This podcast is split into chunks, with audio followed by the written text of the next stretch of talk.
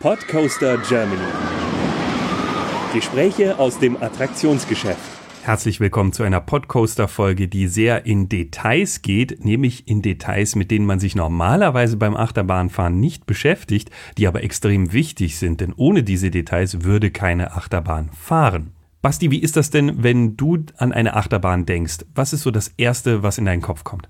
Äh, normalerweise das erste, glaube ich, würde immer sein ähm, Schiene und Layout, weil das das ist, was bei der Achterbahn eigentlich so den Spaß ja macht. Spannendes Layout, Loopings, Überkopfelemente, First Drop und so weiter. Dann würde ich als nächstes vermutlich so an die Wägen und an die Chaisen denken, an die Thematisierung und vielleicht auch noch an den Achterbahnhersteller, also, also an den Konstrukteur selber. Aber es gibt viele weitere äh, Zulieferer und Firmen, die bei, einer, bei einem Achterbahnbau beteiligt sind. Und auf der ERS in Amsterdam, der großen Attraktionsmesse, haben wir letztes Jahr 2018 jemanden getroffen, den man vielleicht auch so gar nicht auf der Agenda gehabt hätte. Wer war das nämlich genau, Hans? Das war zum einen Kettenwulf, die machen Ketten für Achterbahnen. Und zum anderen haben wir Räder Vogel getroffen, die machen, wenig überraschend, Räder für Achterbahnen. Deswegen können wir jetzt ziemlich in die Tiefe gehen mit einem sehr interessanten Aspekt über Achterbahnen, der aber oft ja hinten runterfällt, weil man es gar nicht so im Blick hat, was eigentlich noch für Firmen hinten dran sind und was die für Jobs und wichtige Jobs liefern müssen. Heute wird unter anderem geklärt, wie schnell kann so eine Kette eigentlich maximal werden und was haben Räder mit Käse zu tun? Bin ich schon sehr gespannt. Wir haben das Gespräch ja gemeinsam geführt, aber es ist schon ein bisschen länger her. Ich kann mich kaum mehr erinnern. Mit wem haben wir denn da genau gesprochen auf der ERS bei der Firma Kettenwulf? Ja, Kettenwulf, da haben wir gesprochen mit Julius Mertens. Der war da vor Ort sehr aufgeschlossen, hat uns viele Fragen beantwortet. Da steigen wir auch gleich ein. Kurze Hintergrundinfo zur Firma an sich. Die hat 1925 in Kükelheim im Sauerland angefangen. Ich muss das auch nachgucken. Und haben inzwischen über 1000 Mitarbeiter. Aber die machen natürlich nicht nur Achterbahnketten, sondern auch Ketten für unterschiedliche Attraktionen und auch im anderen Bereich. Aber die erste Frage, die wir natürlich hatten, weil wir uns vorher mit Ketten auch gar nicht beschäftigt haben, ist denn die Konkurrenz groß? Gibt es denn da viele Firmen, die das für Achterbahnen herstellen? Bei Achterbahnen ist es so, dass gerade im Bereich von kleineren Ketten ähm, auch viele Wettbewerber da sind. Ähm, je größer und je spezieller und kundenspezifischer das wird, desto interessanter wird es eigentlich für uns als Kettenwolf. Ja, also echt sehr spannend, dass sowas wie eine Kette, wo man eigentlich denkt, naja, Kette kennt man halt vom Fahrradfahren und so weiter, dass das dann doch eine Branche ist, wo man auch wirklich ganz viele Spezialanfertigungen braucht, wie eben beispielsweise die Achterbahnkette.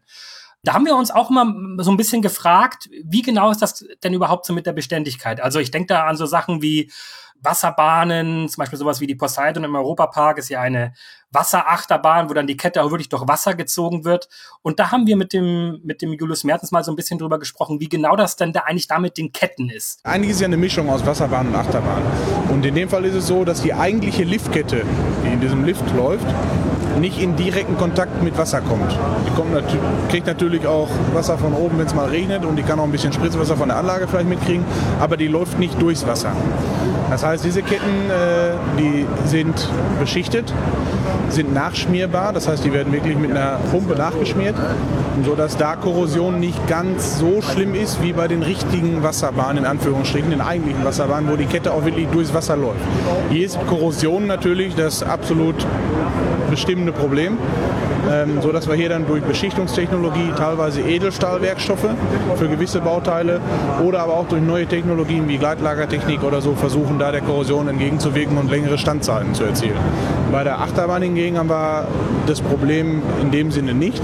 Hier ist halt ähm, ja, irgendwann einfach durch, durch die vielen Zyklen, durch die dynamische Belastung, durch höhere Belastung irgendwann der Verschleiß einfach der metallischen Bauteile dann ausschlaggebend oder vielleicht auch die Ermüdung, die man von außen nicht sehen kann. Genau, wenn man nämlich länger drüber nachdenkt, dann hat die Poseidon ja nicht nur eine Kette, sondern erstmal so ein mit Gummivierecken bestücktes Förderband, das zur Kette hinführt. Aber nichtsdestotrotz, da ist dann viel Wasser mit im Spiel. Insofern faszinierend, dass man diese Kombination so gut abfedern kann anscheinend. Ich persönlich habe zumindest noch keinen Ausfall der Kette beobachten können bei diesen Attraktionen.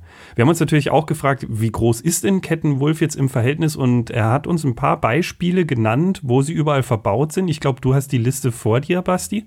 Genau, also unter anderem zum Beispiel im äh, Lost Gravity, im Walibi, Ähm, das ist ja ein Mack Coaster, ein ähnlicher Typus wird da gerade gebaut im Freizeitpark Plon beispielsweise. Da kommt äh, ein, eine Kette von Kettenwulf zum Einsatz. Auch im Icarus Freefall Tower in Grönerlund in Schweden beispielsweise benutzen sie eine Kette von Kette von, von Kettenwulf. Ähm, also nicht immer nur in Achterbahn. Äh, in Hyperion, Hypercoaster im Energylandia in Polen oder auch in The Vertical in Mirabilandia in Italien. Also die sind schon weltweit im Einsatz, diese Ketten. Eine Frage, die ich mir oft gestellt habe, wenn ich mir die Ketten angeguckt habe, ist, kommen die denn immer an derselben Stelle an? Also hakt die Achterbahn immer an derselben Stelle mit ihrem, der Fachbegriff heißt Pusher oder Pusher-Dock, nennen das die Amerikaner gerne, da ein? Oder wird das extra so gemacht, dass es immer an einer anderen Stelle ist, damit die Kette nicht so belastet wird? Soweit ich weiß, wird das mehr oder weniger dem Zufall überlassen, so dass im Endeffekt, wenn es so ist, dass wirklich der Wagen den Haken hat und der in die Kette einhakt, dass es aber natürlich über die Jahre und über die Zyklen letztendlich dann doch Zufall ist, äh, wo die Kette jetzt genau einhakt. Ähm, da ist es natürlich ganz wichtig, dass die Synchronisation beim Einlauf wirklich perfekt aufeinander abgepasst ist, was Sache des Anlagenbauers ist, wie genau er diesen Wagen schön in die Kette rein synchronisiert bekommt. Deshalb ist es auch häufig so, dass die Wagen erst im Lift wirklich beschleunigen weil die Synchronisation bei dreieinhalb, vier Meter pro Sekunde nicht mehr möglich ist. Dann gibt es natürlich auch noch andere Konzepte. Da vorne steht ein Beispiel.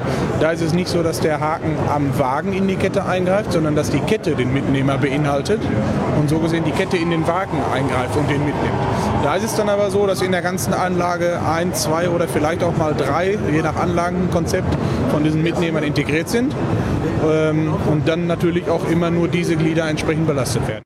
Was ich da auch sehr spannend finde an der ganzen Sache ist, dass äh, ich auch mal gehört habe, dass das Einhaken von Ketten ja auch eine Sache ist, die äh, generell kettenbelastend sind und deswegen auch die Achterbahnkonstrukteure immer versuchen, den Zug auf die notwendige Geschwindigkeit zu beschleunigen, damit der sehr sanft einhakt. Man merkt dann bei schlecht gewarteten Achterbahnen, da rüttelt es dann immer so, wenn man in die Kette kommt. Das ist für die Kette nicht so besonders gut. Ein aktuelles Beispiel dazu gibt es zum Beispiel auch im Europapark. Da wurde vor einiger Zeit ein Dach am Start der Silverstar gebaut. Wenn man also mit der Silverstar das Gebäude verlässt, dann fährt man noch mal ganz kurz durch so ein ganz kleines Gebäude durch. Warum? Unter diesem Gebäude ist, ist, ist dieser Reifen, der praktisch den Zug auf Geschwindigkeit bringt, damit dann der Pusher da einhaken kann. Und scheinbar, das habe ich gehört, ich hoffe, die Information stimmt so weiter, aber sie klingt für mich sehr logisch. Scheinbar ist es dann so, wenn es regnet oder wenn es im Winter dann recht kalt ist und es drauf schneit, dann rutscht der Wagen so ein bisschen durch diese Reibräder ab und kommt dann nicht auf die Geschwindigkeit, die er haben müsste um sanft in die Kette ein, einzuhaken. Ähm, und dann hat es sich wohl tatsächlich gelohnt, einfach mal ein Dach drüber zu bauen. Äh, das kostet zwar ein bisschen Geld, aber letztendlich ist es dann so, dass dann die Kette länger hält. Also ah. da gibt es scheinbar äh, sehr viele Sachen, die man da beachten kann, damit dann nachher dieser Pusher, also dieser Kettenhaken, da möglichst sauber in die Kette kommt. Und ich denke, auch so rüber, auch über solche Elemente kann man dann dafür sorgen, dass die Kette nicht zu stark belastet wird. Ich bin ja ein bisschen enttäuscht, dass der Fachbegriff nicht Nupsi ist, aber mit Kettenhaken oder Pusher-Dock kann ich auch leben. Ein Beispiel für eine Achterbahn, wo das in der Kette verbaut ist, ist der Kernan. Ah. Der hat den Nupsi in der Kette. Wusste ich auch nicht, aber man sieht es ja eigentlich auch nicht so wirklich, oder? Ich hatte das große Glück, einmal sowohl mit einem Techniker mit äh, Audiokommentar sozusagen zu fahren und auch bei Licht, aber sonst hat man auch keine Chance, das zu sehen. Ja. Ist aber letztlich auch logisch, weil die soll ja danach rückwärts fallen. Und wie will ich den Mitnehmer rauskriegen, wenn er nicht mit der Kette mitkommt und zurückfährt? Verstehe. Gut, man ja. könnte ihn in die Bahn hineinfahren. Das wäre die Alternative. Ja. Aber da finde ich es logischer, in der Kette zu bleiben. Spannend, auf alle Fälle. Also von daher, ähm, wie man sieht, es gibt viele, viele Details, auf die man aufpassen muss beim Kettenbau. Ist also nicht ganz so trivial wie eine Fahrradkette. Und wenn das jetzt der Basti einbaut und macht einen Riesenfehler und zerhackt zwei Dinger, muss man dann die ganze Kette tauschen oder nicht? Das haben wir auch gefragt. Man kann natürlich einzelne Glieder wechseln, ja. Ähm, wenn jetzt irgendwo ein Glied bei zum Beispiel bei der Montage irgendwie beschädigt wird oder im stehenden Betrieb irgendwas da drauf fällt und es ist wirklich nur das eine Glied kaputt, dann kann man das eine Glied oder ein Außenglied kann man auswechseln oder man muss ein Innenglied und zwei angrenzende Ausglieder wechseln. Das geht. Wenn natürlich jetzt irgendwo Beschädigungen sind durch metallischen Kontakt oder sonst was, wo natürlich mehrere Glieder betroffen sind, dann kommt irgendwann halt die Frage, macht es jetzt noch Sinn, einzelne Glieder auszuwechseln oder muss ich sie komplett auswechseln? Das ist halt fallabhängig. Ja, und gehen wir jetzt mal davon aus, dass ich mal nicht am Aufbau beteiligt bin und alles stimuliere. Wie lange würden denn solche Ketten dann eigentlich halten? Grundsätzlich von der Standzeit ist das immer sehr, sehr schwierig zu beurteilen, weil einfach die Umgebungsbedingungen da ausschlaggebend sind. Ne? Wie viele Zyklen macht so eine Kette mit? Wie hoch ist die Belastung? Wie schwer ist der Wagen und so weiter? Also welche Belastung wirkt wirklich auf die Kette mechanisch? Ähm, und ganz wichtig natürlich die Wartung. Ne? Also eine gut gewartete Kette hält, kann locker doppelt so lange halten wie eine schlecht gewartete. Das ist natürlich wieder abhängig vom Konzept der Kette. Ist es eine nachschmierbare Kette, die ich mit einer, wirklich mit einer Handpumpe oder auch durch ein automatisches System System, das gibt es auch, ähm, abschmieren muss. Ähm, da muss ich halt wirklich regelmäßig in meinen Intervallen, die ich mit meinem Schmierstoffhersteller und äh, nach meinen Erfahrungen festlege, dass ich die auch wirklich in den Intervallen abschmiere. Ein Großteil der Liftketten funktioniert so, dass einfach über Tropföler die Kette geölt wird. Und äh, ja, da kommt es auch einfach darauf an, wie gut die Kette geschützt in der Anlage drin ist und äh, wie gut die Öle eingestellt sind, wie gut die positioniert sind, dass das Öl genau dahin kommt, wo letztendlich der Verschleiß am, äh, am heftigsten wirkt. Und da merkt man schon, es war eigentlich ziemlich naiv zu sagen, wie funktioniert das mit der Kette, weil es so viele Zusammenhänge, verschiedene Anordnungen, Aufbauten gibt, von denen man nichts mitbekommt, außer dass, naja, wenn ich hochfahre, dann rattert da was unter mir. Ja, dieses Rattern, das äh, kennt der Achterbahnfahrer natürlich. Äh, ich kann mich noch erinnern bei Big Thunder Mountain von Disneyland, das ist ja legendär. Das hat, glaube ich, das lauteste Rattern aller Zeiten. Damals habe ich mich schon gefragt, was das Ganze eigentlich ist. Mittlerweile wissen wir das als Achterbahnfans natürlich auch. Das ist das sogenannte Rückhaltesystem, äh, falls die Kette mal reißt. Ne? Also wenn der wenn der, äh, wenn die Achterbahn, wenn der Achterbahnzug im, im Lift ist und die Kette reißt, dann würde er da zurückrutschen und möglicherweise mit einem anderen Zug zusammenstoßen. Das ist also etwas, was jeder Achterbahn-Fan eigentlich kennt. Wir haben uns mal gefragt, kommt sowas eigentlich überhaupt vor? Der statische Sicherheitsfaktor gegen Bruch einer Kette ist abhängig von der jeweiligen Norm. In Europa ist es 6, äh, in China ist es 8. Es gibt auch einige wenige Länder, Japan gehört dazu, da ist es Faktor 10. Aber das heißt, die muss mindestens mal eine sechsfache Überlast kriegen. Mindestens eine sechsfache Überlast. Ganz viele Anlagenbauer, weil die in den verschiedenen Teilen der Welt ihre Anlagen installieren und nicht jedes Mal das wieder neu berechnen und neu konzipieren. Die sagen, wir legen sowieso generell mit 8 aus. Das heißt, die muss mindestens mal eine achtfache Belastung kriegen, bevor die überhaupt reißen kann. Und ähm, das sollte in der Regel nicht der Fall sein. Also da müssten schon massive Mängel am Produkt vorliegen oder halt eine massive Überlast. Also wie man sieht, sehr, sehr unwahrscheinlich. Aber natürlich äh, auch für den unwahrscheinlichsten Fall muss es ein Sicherheitskriterium geben. Und deswegen gibt es dieses Rückhaltesystem. Man kann vielleicht noch mal ganz kurz erklären, wie das eigentlich funktioniert. Äh, also warum das eigentlich rattert. Willst du das mal machen, Hans? Im einfachsten Fall läuft an der Seite so ein kleiner, so ein kleines Metallplättchen mit und das geht über so dreieckig gebogene ähm, ja, Stahltreppen, kann man das nennen, so ganz kleine Stahltreppen, die in derselben Steigung mit hochgehen. Und sobald die Achterbahn rückwärts rutschen würde, blockieren diese kleinen Stahlplättchen, weil sie sich in dieses Dreieck einhaken. Die können nach oben fahren, aber nicht nach unten. Genau so ist es, weil wenn es das nicht tun würde, dann würde es wohl sehr rasant nach unten gehen. Aber natürlich soll es nicht rasant nach unten gehen, sondern rasant auch nach oben. Es gibt ja mittlerweile auch so einen Trend, dass man versucht, die, die Achterbahn möglichst schnell auf den Lifthill zu bringen, weil je schneller die Kette einziehen kann, desto mehr Kapazität hat natürlich die Achterbahn. Ich kann mich noch entsinnen, als ich noch klein war, da hat das immer ewig gedauert und es war dann, ich fand es manchmal auch ganz gut, weil es ein bisschen Suspense ja auch hatte, wenn es ein bisschen länger dauert. Aber mittlerweile ist es wirklich auch ein Thema, wie schnell kann denn so eine Kette überhaupt eigentlich maximal werden? Und auch das haben wir den Julius gefragt. Die schnellste Kette, die wir im Moment kennen, die von uns im Einsatz ist, läuft mit einer Geschwindigkeit von 4,5 Meter pro Sekunde. Das ist im Moment so der Benchmark. Also die letzten Jahre war 3, 3,5 und mittlerweile sind es bei 4, 4,5. Das ist aber schon auch im Moment das Ende der Fahnenstange. Wenn man in so einer Anlage drin sitzt, ich war beim ersten Mal selber erstaunt, wie, wie fix das doch geht. Ja. Und dann ist auch, wenn so ein Kettensystem mal in Wallung kommt, kriegt man auch langsam einen Eindruck davon, was da so alles hintersteckt. Ja. Und um das nochmal umzurechnen, das sind 14,4 bis 16,2 kmh. Für das, dass es auf dem Berg hochgeht, finde ich doch eine ganz, ganz schön beachtliche, beachtliche Leistung. Zumal das ja dann auch Geschwindigkeit ist, die ich vor dem First Drop quasi schon im Gepäck habe, weil vollständig stehen bleiben vorher wird sie ja nicht. Ja, ein, ein ganz äh, klassisches Beispiel hier wäre ja zum Beispiel der Space Mountain in Paris, im Disneyland Paris. Ähm, das ist äh, ja eine Achterbahn, die im Prinzip sowas ähnliches hat wie ein Katapultstart. Sie ist allerdings zu einer Zeit gebaut worden, als, als Katapultstarts noch gar nicht so üblich waren. Und äh, dort sollte ja eine Rakete simuliert werden, aber die Rakete, die schaut ja nach oben. Deswegen fährt man da tatsächlich wirklich mit einem ja, Mitnehmer, das ist zwar keine klassische Kette, glaube ich, aber es ist halt ein Mitnehmer, wirklich den Berg hoch, ne? Also man wird wirklich den Berg hoch geschossen. Ich weiß nicht genau, wie, wie es genau da technisch dann am Ende funktioniert hat. Aber das, das ist schon manchmal ganz schön beachtlich, wenn man dann in den Sitz ge gepresst wird. Also ich glaube, wenn man da 16 km/h fährt, das wirkt nach oben schon nochmal ganz anders, wenn die Schwerkraft zurückwirkt, als nach unten. Also von daher, man merkt, solche Ketten, äh, das ist kein, kein, kein Alltagsgeschäft. Da muss man schon wirklich Profi sein. Und äh, da haben wir uns natürlich auch überlegt, wo werden denn diese Ketten denn dann eigentlich gebaut? Wir haben mehrere Werke. Wir haben ein, unser Hauptstammwerk ist in Deutschland. Wir haben ein Werk in China und wir haben noch ein kleines Werk, etwas kleineres Werk in Österreich. Ähm, es ist aber so, dass wir alle Ketten für die Amusement-Industrie nur in Europa bauen. Also nur in Deutschland und mit Ausnahme auch paar in Österreich. Das ist damals von unserem Management so entschieden worden. Das wird auch so gehandhabt. Also wir fertigen alle Amusement-Ketten in Europa.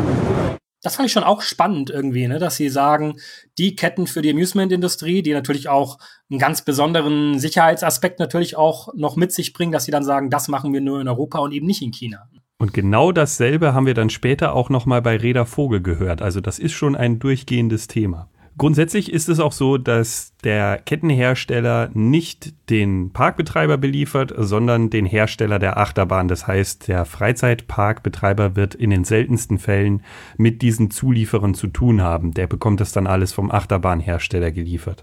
Und wie transportiert man das Ganze? Das hat uns auch erzählt, Basti, ne? Solche Ketten kommen auf Paletten, aber die kommen nicht am Stück, ne? Also die werden dann eingebaut, entweder sie werden mit dem Kran äh, reingehoben oder mit einer Seilwinde von unten eingeführt in das, in das ganze System. Bei der ähm, klassischen Achterbahn, so 40 Meter hoch, äh, mit, mit eher schweren Wagen, äh, kann so eine Kette auch schon mal schnell 25 bis 30 äh, Kilo pro, pro Meter wiegen.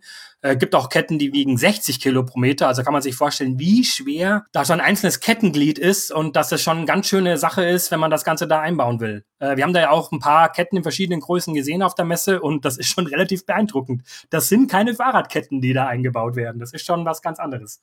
Nee, da war nur ein Stück ausgestellt und ich glaube, das war so groß wie mein Oberarm, wenn ich mich jetzt richtig erinnere. Es war auf jeden Fall furchtbar groß. Absolut. Deswegen kann man sich auch leicht vorstellen, dass das Gewicht der Kette auch mitberechnet werden muss, wenn man die Bahn berechnet, dass es auch eine ganz entscheidende Rolle spielt. Das ist auch irgendwann dann der Faktor, der ab gewissen Geschwindigkeiten limitieren wirkt, weil ab Geschwindigkeiten von ja, jenseits von 5, 6 Meter pro Sekunde für so ein Kettensystem würde das irgendwann bedeuten, dass die Fliehkraft in der Umlenkung so groß wird, dass die Kette nicht mehr sauber durch ein Kettenrad laufen kann. Und dann wird es natürlich kritisch, dann können wir keine Kette mehr betreiben. Und dann muss man entweder linear beschleunigen, wenn man es schneller haben will, oder eben so ein Stahlseil reinziehen für einen Bungee-Start. Aber das ist natürlich nicht das, woran Ketten Wolf groß interessiert ist, weil die wollen ja weiterhin ihre Ketten machen. Ja, oder eine andere Möglichkeit wäre ja zum Beispiel von Maurer und Söhne dieses Spike-System. Das ist ja aktuell im Skyline Park gibt oder auch jetzt demnächst den Mirabilandia als äh, Dual Racing Motor Bike Coaster. Die bauen da im Prinzip so eine Art Zahnradschiene ein. Da sind dann auch andere Sachen natürlich dann wieder möglich. Da ist dann der ganze Antrieb einfach komplett anders. Ist ja im Prinzip auch ein Powered Coaster. Dann darf man natürlich Reibräder nicht vergessen. Das ist aber eher so im Kinderachterbahnbereich und in einer sehr faszinierenden Achterbahn im Moviepark. Grüße an Gerstlauer. Sehr, sehr coole Sache. Aber es gibt noch eine Variante, die ist extrem ungewöhnlich, aber dann braucht man auch keine Kette. Na, kommst du drauf, Basti? Ist unter anderem im Europapark. Ich habe keine Ahnung, du musst mir auf die Sprünge helfen. Man kann einen Fahrstuhl bauen. Oh, ja, natürlich. Absolut. Korrekt. Richtig, genau. Matterhorn Blitz, sehr schöner Fahrstuhl. 30 Minuten ist meine Schmerzgrenze Anstehzeit und dann fahre ich sie auch nur wegen des Fahrstuhls. Ja, und wegen der wegen dem Dauerloop äh, der Musikschleife in der Warteschlange. Deswegen maximal Wartezeit 30 Minuten. Nein, ich bin ja auch kein, ich bin auch kein so großer wilde Maus-Fan, aber der Fahrstuhl ist schon, ist schon sehr witzig. Ich habe ja irgendwie erst ein bisschen gebraucht, bis ich verstanden habe, warum der Fahrstuhl auf eine Seite kippt, weil natürlich während der Zeit, wo man hochfährt, ein anderer Fahrstuhl nach unten fährt. Das hat auch gedauert. Ich dachte auch, das wäre erstmal nur so ein zusätzlicher Thrill-Faktor, aber das ist tatsächlich für Kapazität auch sehr genial. So ist es, aber von den Ketten über die Fahrstühle, Fahrstühle geht es jetzt zum nächsten großen Thema. Das, was alle Achterbahnen brauchen, egal mit was sie in die Höhe gehoben werden, nämlich mit Rädern. Und da haben wir gesprochen mit dem Ulf Hirsch. Äh, der ist zuständig für die Konstruktion Special Product im Bereich Amusement, so nennen sie das zumindest, äh, bei Räder Vogel. Ich habe die ja schon auf vielen Euro äh, Attraction Shows gesehen, die sind da immer groß dabei. Ähm, ist also wirklich einer der ganz großen Hersteller auch von Achterbahnrädern. Und die erste Frage, die wir da auch gestellt haben, ist, Räder Vogel kennt man. Wie groß ist denn da eigentlich jetzt die Konkurrenz? Gibt es da entsprechende Mitbewerber? Es gibt relativ viele Mitbewerber, die Polyurethanräder herstellen.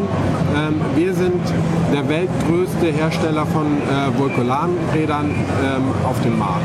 Dann wollten wir natürlich wissen, wo sind diese Räder drin und die sind unter anderem im Kernan. Und da haben wir ja gleich mal wieder eine Achterbahn, die ganz besondere Herausforderungen hat weil sie ja unter anderem senkrecht fährt und fällt. Da wollten wir wissen, hatte das einen Einfluss auf die Radkonstruktion? Also das ist eine spezielle Herausforderung gewesen, aber ähm, das, die höhere Herausforderung waren die hohen Geschwindigkeiten und über diese Distanzen, die dieses äh, Fahrgeschäft fährt.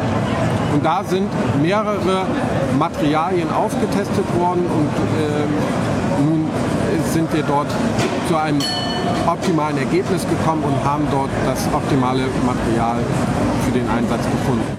Jetzt hat er schon ein paar Mal von dem Material gesprochen, auch das spezielle Material, das Sie verwenden und vom optimalen Material im Kernern.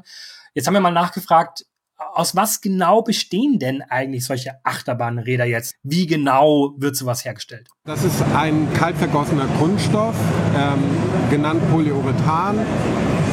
Und der wird bei ähm, 140 bis 160 Grad vergossen und ähm, dann erstarrt der und wird wie ein reifer Käse später in einem ähm, temperierten Raum mit einer bestimmten Luftfeuchtigkeit, dann äh, wird die chemische Reaktion hervorgerufen und der härtet dann aus. Damit sind Reifen so eine Art Käse. Den legt man ja auch noch mehrere Wochen in den temperierten Raum, bis er dann wunderbar zum Verkaufen ist und gut schmeckt. Und in dem Fall werden sie dann gut rollen. Und äh, was er uns auch noch gesagt hat, was ich auch ganz spannend fand, ist, dass es wohl im Prinzip so ein paar Standardgrößen gibt, äh, die man immer wieder verwendet. Es gibt auch immer wieder mal auch ein paar Abweichungen. Aber so im Großen und Ganzen gibt es also auch bei den, bei den Achterbahnen bestimmte Standards, auf die man sich eingeschossen hat sozusagen. Aber natürlich gibt es unterschiedliche Größen. Ne? Also wenn man sich einen B&M Hypercoaster ansieht oder auch einige Gerstlauer Achterbahnen wie den Kernern und so, das sind die Räder dann schon ganz anders wie jetzt zum Beispiel eben beim Matterhorn Blitz beispielsweise. Und wir kennen es alle, eine in die Jahre gekommene Achterbahn ruckelt und ruckelt und ruckelt. Und da konnten wir es uns auch nicht verkneifen, eine kleine Spitze zu setzen und zu sagen, woran liegt es denn dann? Also eine ältere Achterbahn ruckelt total. Sind das jetzt die Räder oder ist das die Schiene? Und es war relativ klar absehbar, was er dazu sagen würde. Im Normalfall ist das die Schiene denn die Vibrationen, die dadurch entstehen, ähm, werden durch die Räder und den Belag, die dieses Polyurethan ist, äh, dann absorbiert. Also ich meine, natürlich muss er das sagen, aber ich finde das einigermaßen verständlich, ehrlich gesagt, weil man ja Räder in der Regel bei Achterbahnen ja auch tauschen kann. Ne? Also man kann die ja, man kann ja den Belag tauschen, man kann auch die kompletten Räder tauschen und trotzdem, selbst wenn eine Achterbahn das macht und man fährt sie und sie hat schon ein bisschen ein paar Jährchen auf dem Buckel, dann ist es vielleicht ein bisschen sanfter geworden, aber im Prinzip schlagen tut die Bahn äh, im, im Prinzip schon immer noch. Von einigen Freizeitparks weiß ich es, aber ich glaube, es machen alle, zumindest in Deutschland. Wenn die Saison zu Ende ist, kommen alle Wagen in die Werkstatt und es werden alle Räder getauscht einmal. Und da, da kann man sich jetzt eigentlich fragen, warum machen sie das eigentlich? Sollte man Räder nicht einfach tauschen, wenn sie schlecht sind? Die könnten ja vielleicht auch einfach auch noch gut sein. Und auch dazu haben wir eine Antwort bekommen die könnte man äh, rein theoretisch länger fahren. Aber es ist so, dass die Betreiber dieser Achterbahn immer auf Nummer sicher gehen wollen, dass während der Saison nicht die Räder ausfallen und die Bahn stillsteht und sie dann erhöhte Kosten haben, weil dann keine Person mitfahren kann. Also das ist auch ganz spannend, dass man also wirklich auch die Räder einfach austauscht, einfach aus puren, purer Sicherheit, weil man es eben gerade kann in der Off-Season und halt ein Rädertausch in der On-Season, also während der Park in Betrieb ist, natürlich deutlich aufwendiger ist. Was natürlich ein großer logistischer Aufwand ist, wenn der Park sehr lange offen hat und nur wenig Ruhezeiten und auch im Winter fährt. Dazu gibt es auch gleich nochmal spannende Details. denn wir haben nach Unterschieden bei den Rädern gefragt und dabei hat er unter anderem gleich das Thema aufgegriffen, wie ist es bei unterschiedlichen Witterungsbedingungen. Zunächst hat die Frage aber abgezielt auf, wie ist es mit Unterschieden bei Rädern, je nachdem, wo sie verbaut werden, oben, unten, seitlich und so weiter. Also von den Eigenschaften, das, was Sie an Kräften aufnehmen müssen, sind sie schon unterschiedlich. Aber es ist so, dass von den Materialien Haupt, ähm, in den meisten Fällen immer das gleiche Material ausgewählt wird. Weil ähm, die ganzen Eigenschaften ähm, von dem ganzen System dann äh, in Kombination gut funktionieren. Es ist aber so, dass bei den Achterbahnen auch unterschiedliche Räder oder äh, Belege zum Einsatz kommen. Es hängt damit zusammen, ob ich im Sommer oder im Winter fahre, ob ich äh, äh, bei kalten oder warmen Temperaturen fahre und so muss ich dann äh, mit den Materialien spielen, ähm, dass ich dort ähm, durch den Looping noch durchkomme oder dass ich aufpasse, dass ich nicht zu schnell durch den Looping fahre. So werden die Fahrzeuge mit unterschiedlichen Materialien dann auch ausgestattet. Zum Beispiel in Japan haben wir eine Achterbahn, äh, die fährt auch im Winter, wenn es schneit. Und dort ist es so, dass dort wir mit unterschiedlichen Materialien arbeiten müssen, damit die nicht zu schnell wird. Da werden unterschiedlich die Räder ausgetauscht. Das wird nicht dann komplett der ganze Zug, werden nicht die Räder ausgetauscht, sondern nur sequenziell sodass man dann ähm, gucken kann, mit welchen Geschwindigkeiten komme ich noch durch den Looping und was ist noch für den Passagier erträglich. Das wird wie beim Pkw Sommer- und Winterbereifung, das muss man anpassen. Radwechsel wie beim Pkw fand ich total faszinierend. Da gilt wahrscheinlich auch die O bis O-Regel für die Achterbahn. Ja, was ich auch äh, dann auch erstaunlich finde, ist, wie viel dann da wirklich von den Rädern abhängt. Ne? Also man muss dann halt auch wirklich äh, eine ordentliche Wartung machen wenn man eben sagt, okay, ich will die Bahn jetzt irgendwie auch im Winter betreiben, ja, dass es da eben diese Besonderheiten auch wirklich gibt, dass man sagt, okay, äh, dafür brauche ich jetzt andere Räder, sonst ist das möglicherweise einfach ja unangenehm zum Fahren oder vielleicht sogar gefährlich. Äh, fand ich erstaunlich. An sowas denkt man eigentlich total häufig nicht. Ähnlich wie bei den Ketten ist es auch bei dem Räderhersteller so, dass er kaum etwas mit den Parkbetreibern zu tun hat, auch nicht, wenn Ersatzteile geliefert oder neue Räder geliefert werden sollen sondern direkt mit dem Hersteller dann im Kontakt ist, in der Regel. Also auch damit ein Grund, warum man sie im Alltag nicht wahrnimmt, weil sie eben auch nicht so richtig nach außen auftreten, sondern eben ihre Geschäfte mit den Achterbahnherstellern machen. Und wie man weiß, bei den Achterbahnen äh, höher, weiter, schneller, mehr. Es gibt jedes Jahr neue Entwicklungen, immer wieder kommen neue Sachen raus. Äh, vermutlich die letzte große Neu Neuheit eben natürlich der schon ein paar Mal angesprochene Kernern mit Rückwärtsfreifall, spezieller Kette, ähm, speziellen Rädern, tolles Layout und so weiter. Da haben wir uns natürlich gefragt, wie sehen denn da die weiteren Entwicklungen bei Rädervogel aus? Wo geht die Technik hin? Kann da, können Sie da mal für uns einen Blick in die Glaskugel wagen? Die ganzen Belastungen, die im Moment mit äh, diesen Fahrgeschäften gemacht werden, werden über Simulation dargestellt und das kann noch nicht äh, im speziellen Fall über Sensorik auf dem Fahrgeschäft wiedergespiegelt werden. Und das wäre ein Optimum, wenn man das in Zukunft dann nochmal hinbekommen könnte, dass die Sensorik rückmeldet, da kommen so und so viele G-Kräfte auf von äh, auf, äh, auf das Seitenführungsrad oder auf das Lastrad, das wäre ein Optimum. Das ist auf jeden Fall ein sicherheitsrelevantes Bauteil. Da muss man sehr viel Forschung reinstecken. Wir, haben, wir sind ja auch eine Fabrik und fertigen und forschen in den Materialien. Wir haben ähm, seit 1976 besteht die Firma und forschen für diese ähm, Materialien und haben da schon ein gewisses Know-how aufgebaut. Aber es ist so, es geht immer weiter. Die Kunden möchten immer schneller, äh, immer mehr Passagiere mitnehmen und mit diesen Fortschritten müssen wir immer mitwachsen. Und das ist unsere Herausforderung. Also ein extrem herausfordernder Bereich, wie er ja auch selbst gesagt hat aber auch keiner, auf dem man die ganze Firma ausrichtet. Das sollte man auch nochmal erwähnen, denn wie bei den Ketten ist die Radproduktion für Achterbahnen, die übrigens die Räder alle in Hamburg gefertigt werden, also auch ausschließlich in Deutschland, nicht der Hauptverdienst der Firma. das Hauptaugenmerk bei Räder Vogel, das haben sie uns auch gesagt, ist eher so der Logistik- und Automotive-Bereich.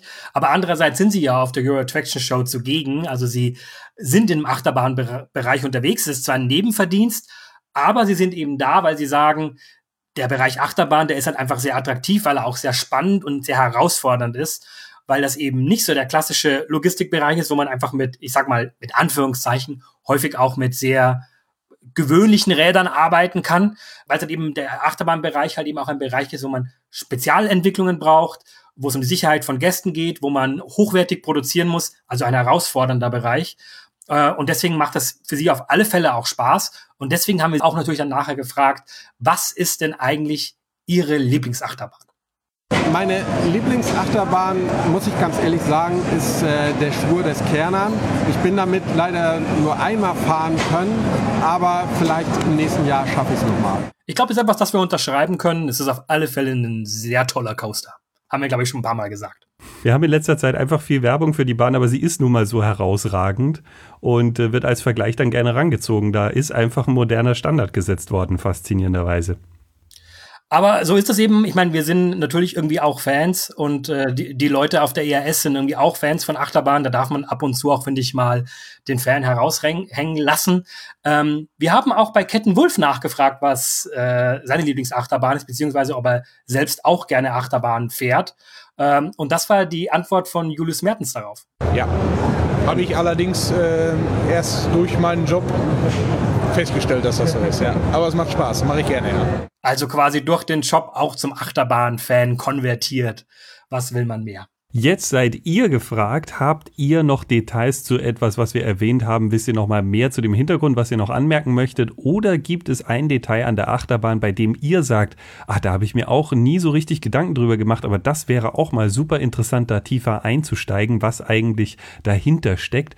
Dann werden wir das bei der kommenden EAS auch mit einem Interview mit in Erfahrung bringen können. Und wenn ihr den Podcaster noch nicht abonniert habt, dann macht das gerne, denn dann bekommt ihr immer automatisch Bescheid, wenn eine neue Folge kommt mit Hintergrundwissen aus dem Attraktions-, Freizeit- und Escape Room-Bereich. Ja, und mir bleibt noch äh, vielen Dank zu sagen an unsere beiden Interviewgäste Julius Mertens von der Firma Kettenwulf und Ulf Hirsch von der Firma Rädervogel. Wir sind schon sehr gespannt, ob wir sie wieder treffen werden auf der diesjährigen EAS. Und äh, danken natürlich auch euch fürs Zuhören und freuen uns schon aufs nächste Mal. Bis dahin. Ciao. Bis dann.